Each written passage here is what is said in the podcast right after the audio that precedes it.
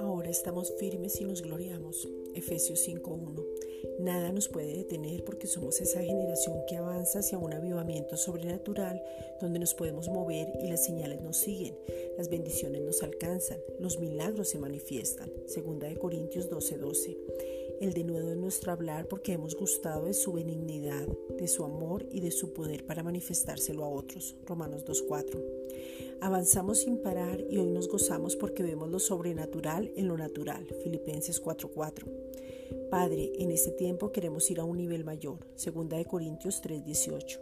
Te pedimos, Padre, en el nombre de Jesucristo, que crezcamos en la gracia, o sea, en el conocimiento de Él mismo. Segunda de Pedro 3:18. Anhelamos que el Espíritu Santo nos revele aún más. Efesios 1, versículos 17 al 23.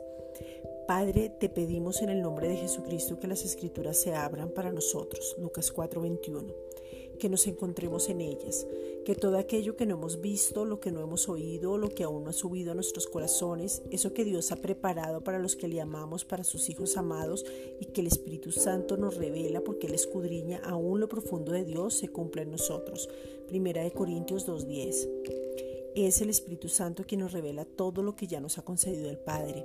Él mismo nos habita, nos guía, nos enseña y nos muestra lo que significa tener la mente de Cristo. Romanos 8:14.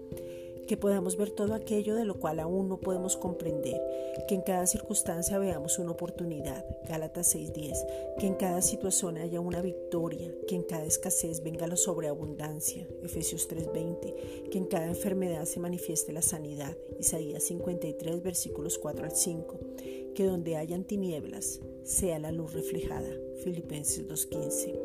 Gracias Padre.